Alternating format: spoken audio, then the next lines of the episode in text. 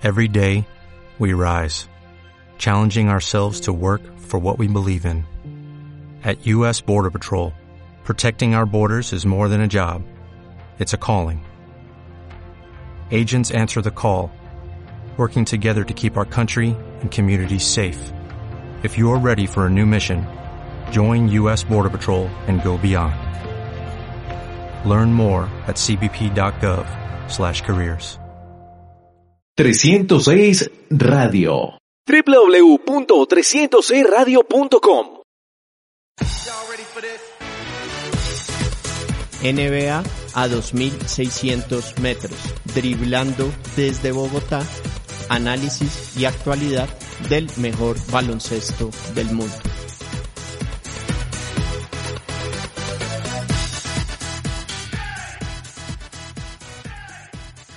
Cordial saludo para todos, bienvenidos a NBA a 2.600 metros, driblando desde Bogotá, análisis y actualidad del mejor baloncesto del mundo. Un fuerte abrazo a todos quienes nos están acompañando a través de 306radio.com, además del podcast en Rotonda Deportiva www.rotondadeportiva.com además de iTunes, Spotify, SoundCloud e Evox. Bienvenidos a nuestro programa número 20 de nuestra sexta temporada y esta es nuestra tercera edición durante lo que es la suspensión de la temporada 2019-2020 por el coronavirus. Vamos a estar repasando los acontecimientos más importantes de las últimas semanas, entre estas el Salón de la Fama, el Salón de la Fama 2020, que tiene ya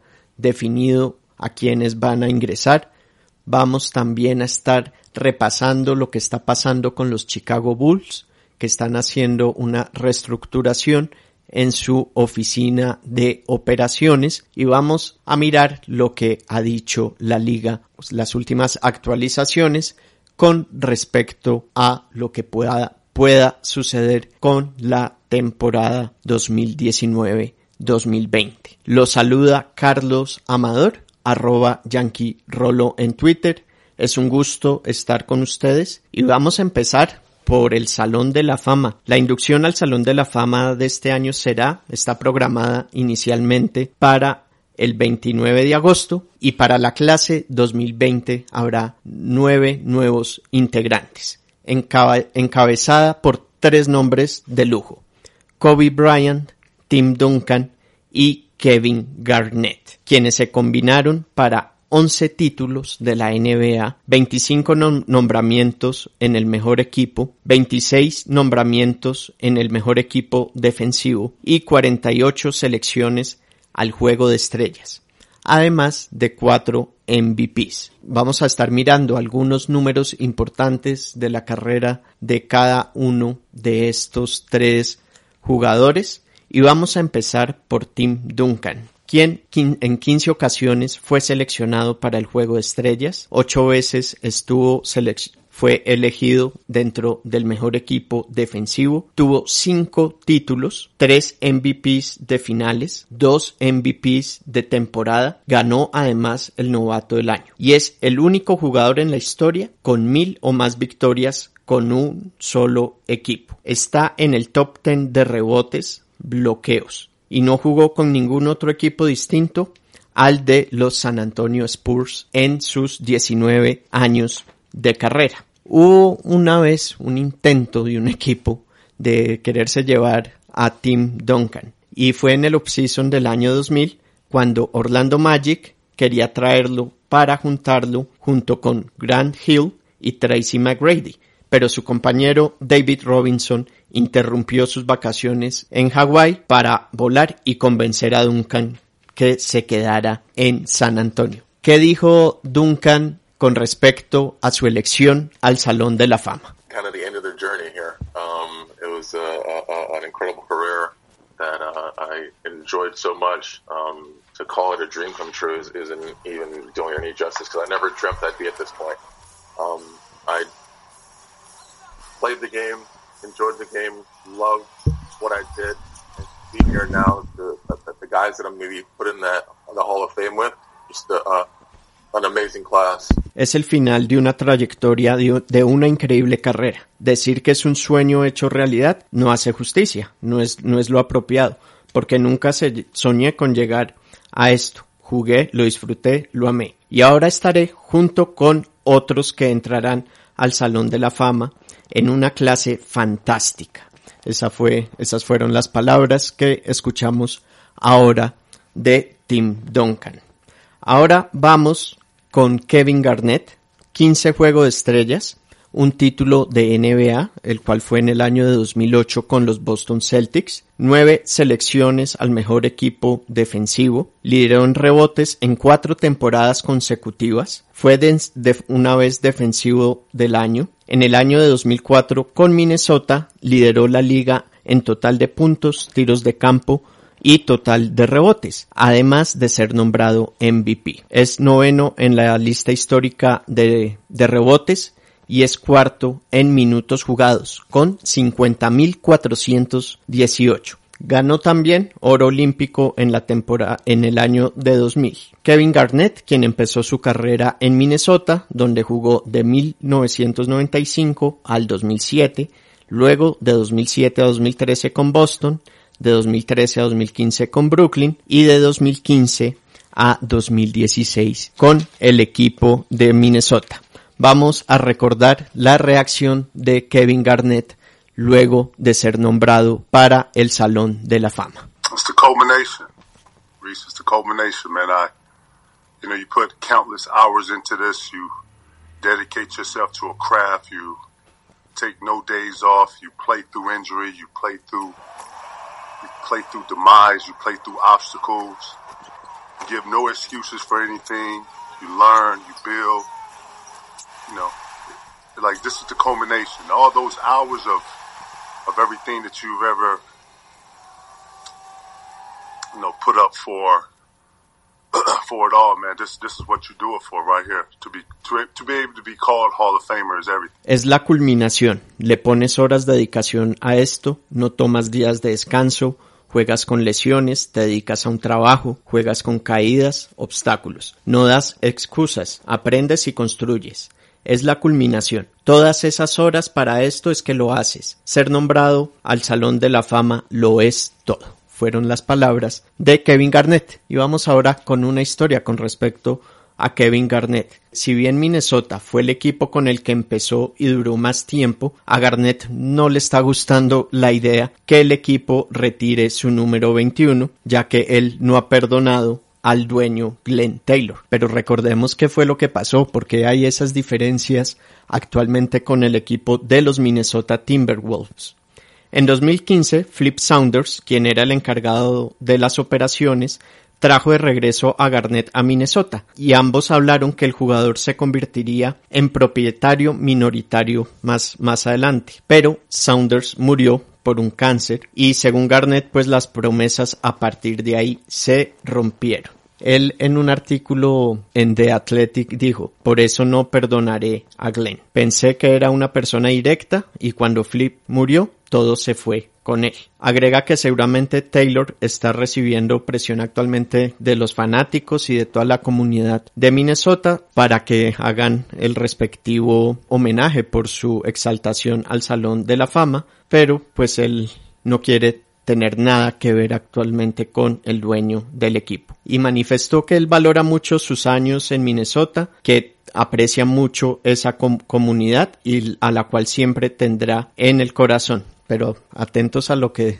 después dijo, pero no hago negocios con serpientes. Pero ¿por qué será que Garnett no pudo ser también dueño del, del equipo de los Minnesota Timberwolves? Y es que hay otra parte de la historia y es que Garnett había perdido en su momento cerca de 77 millones de dólares por cuenta de una estafa de un asesor financiero que de hecho, curiosamente también le hizo tener pérdidas, también le tumbó plata a Tim Duncan. Entonces, eh, luego sucedió la enfermedad de Flip Saunders y, y con el fallecimiento de Saunders, el dueño del equipo, pudo empezar a considerar que pues Kevin Garnett no, no estaba preparado para lo que él quería, porque Kevin Garnett inicialmente no solo quería tener un porcentaje del equipo, él quería tener voz, lo mismo que tenía en su momento Saunders. Él, no, él quería también tener incidencia en las decisiones y por eso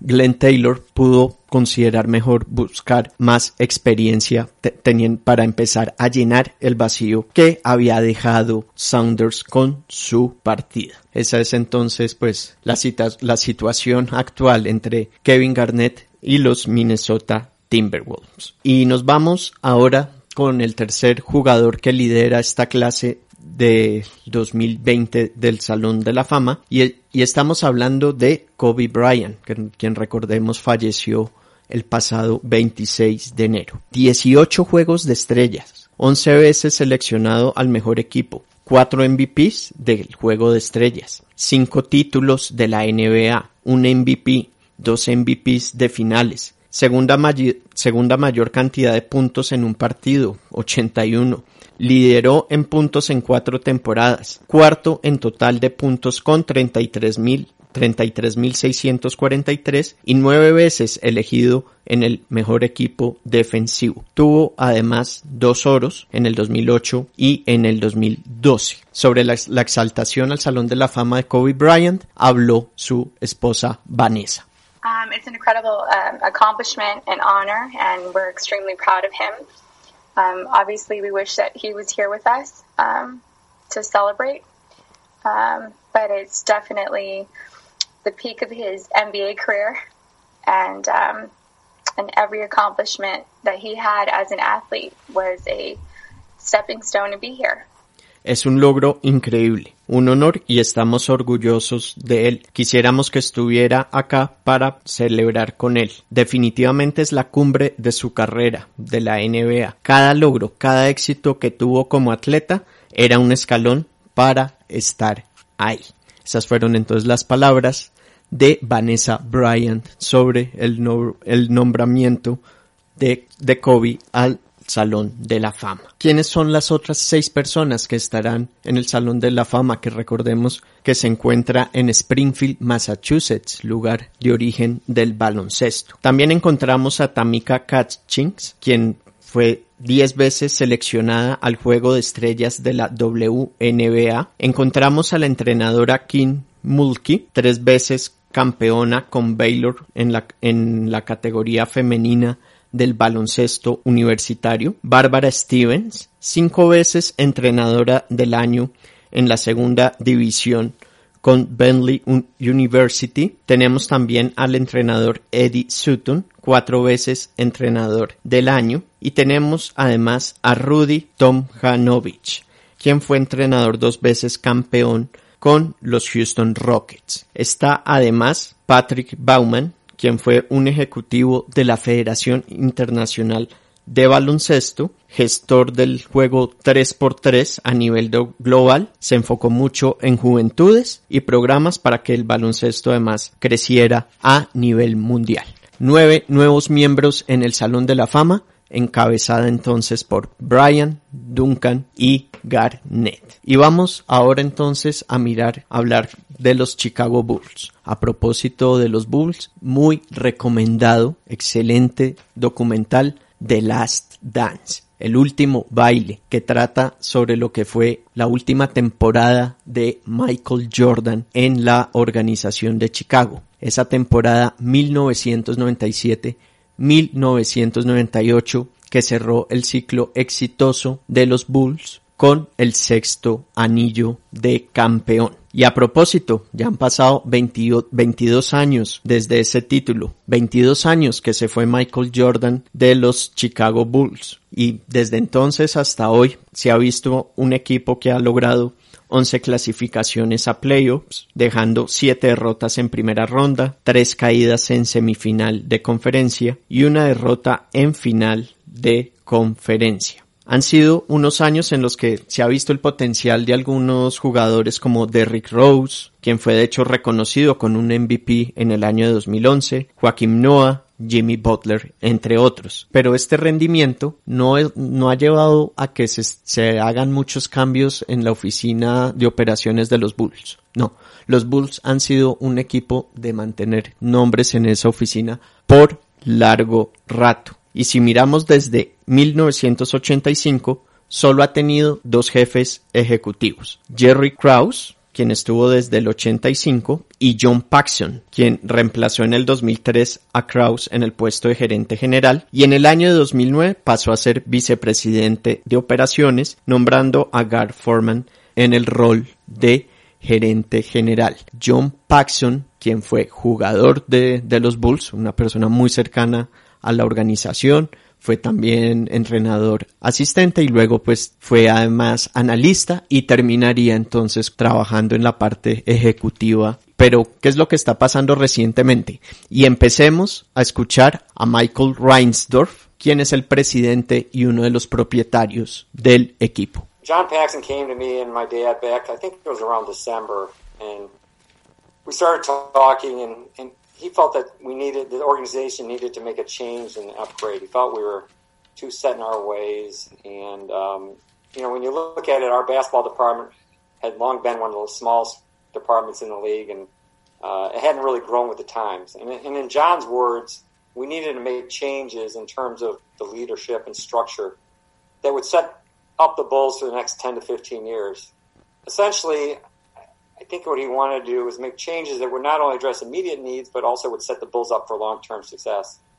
And during these conversations with John, and there were multiple, multiple conversations, John also made it clear to us that he would change his role or step down if that's what was best for the Chicago Bulls, because at the end of the day, he's a Chicago Bull, and that's what he cares most about. At the same time, I was kind of struggling too, as most of you know, with um, trying and wanting to get the Bulls back on track. And um, it was difficult because even though, I, look, we made the decision to rebuild, we knew it was going to be hard in terms of losing. Uh, I looked at our draft record. We actually had some good drafts with Lowry Marketed, Wendell Carter, and Kobe White. And then I looked at a lot of our injuries that affected, our, and, and I saw saw what was going on, and you know, obviously that clearly affected our record. But at the end of the day, what John is really good at is he's really good at simplifying the issue. And when he said the next 10 to 15 years comment to me, that really, really stuck with me. Michael Reinsdorf, entonces en ese en esa conferencia que tuvo con medios de comunicación, explica que John Paxson eh, sobre diciembre se acercó a él y le empezó a hablar y a manifestar que él consideraba que se necesitaba empezar a hacer que la oficina de operaciones que él lideraba necesitaba un cambio en cuanto a estructura y establecer nuevos liderazgos. Eh, dice el, el presidente del equipo de los Bulls, añade, habla también un poco del momento actual del equipo, eh, sobre también pues la, la mala suerte que han tenido con con las lesiones. Y bueno, y cierra el presidente de los Bulls diciendo que cuando Paxson le dice que el cambio que hay que hacer se debe pensar para no solo traer soluciones a corto plazo, sino a largo plazo, pensando en volver a que los Bulls sean competitivos y le habla pues que esto sea para 10,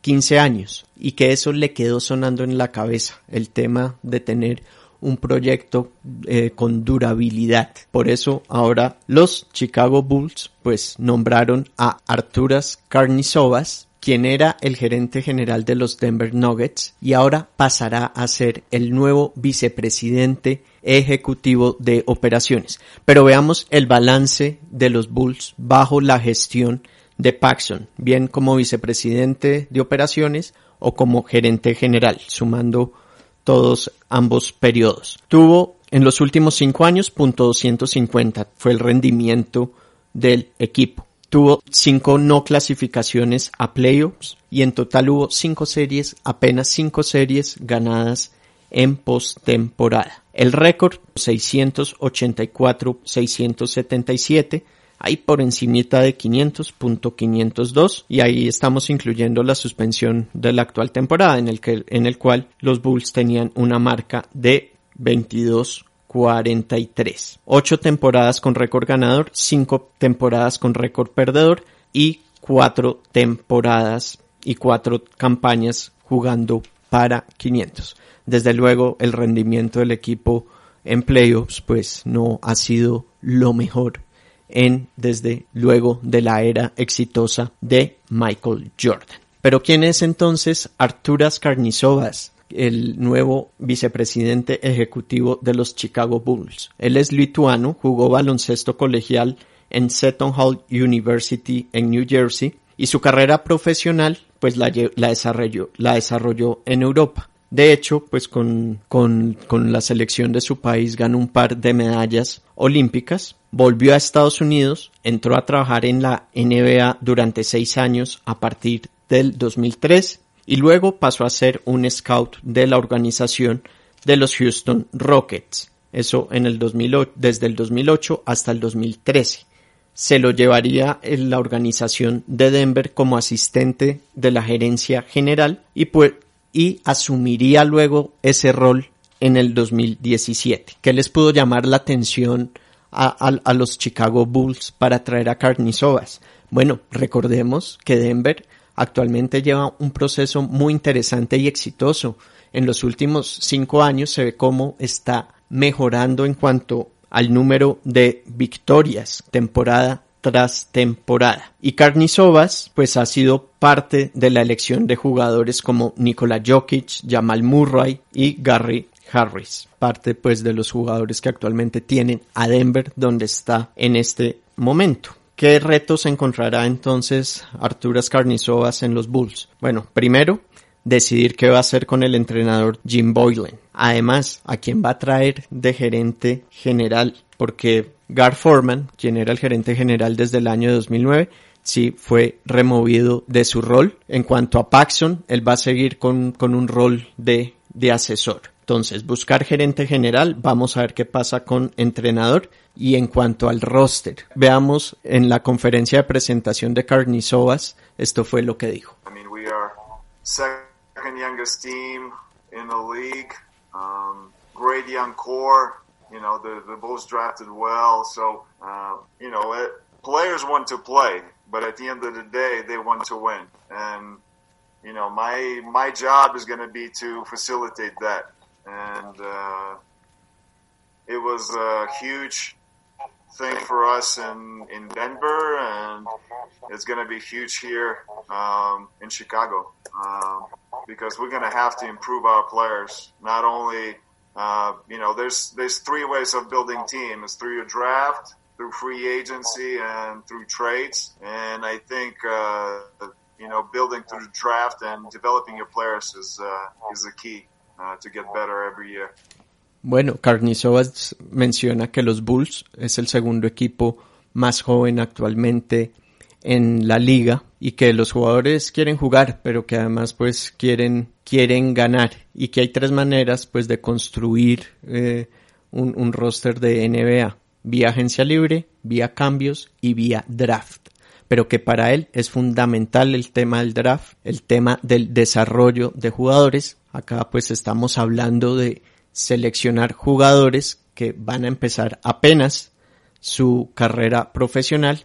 Y en otra parte pues de, de la conferencia pues él, él habla de lo que es eh, la cultura de juego y que pues eso desde luego pues va a ser es muy importante que desde que llegan a la organización se les va inculcando esa cultura de juego que que él quiera implementar y que considere que pueda ser la ganadora. En cuanto al roster de los Bulls, bueno, ahorita hay un grupo de jugadores como Kobe White, Zach Lavin, Wendell Carter y Laurie Markkanen.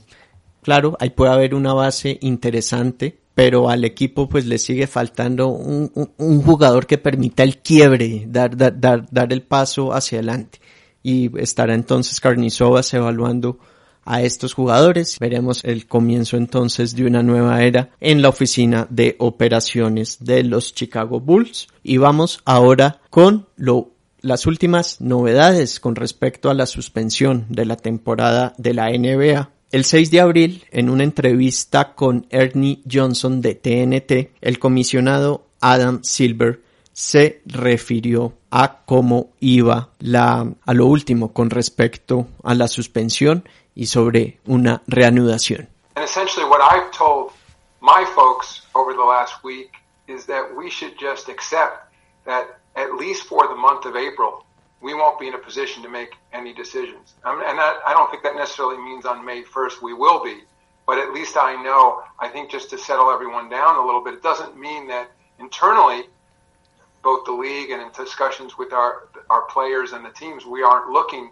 at many different scenarios for restarting the season. But I think it honestly is just too early, given what's happening right now, to be even able to project or project or predict where we'll be um, in, in a few weeks. ¿Qué dijo? Básicamente lo que le, le, he comentado a mi gente en la última semana es que simplemente debemos aceptar que al menos por el mes de abril no estaremos en una posición para tomar alguna decisión. No creo que eso necesariamente signifique que el primero de mayo estaremos en esa posición. No significa que internamente la liga y en sus discusiones con jugadores y equipos no, estemos mirando escenarios para una reanudación de la temporada. Pero honestamente pienso que es muy temprano por lo que ha pasado estar en capacidad de proyectar o predecir dónde estaremos en unas semanas. Durante lo que quede del mes de abril no vamos a tener novedades sobre una reanudación o alguna noticia con respecto a ese tema en torno a la NBA.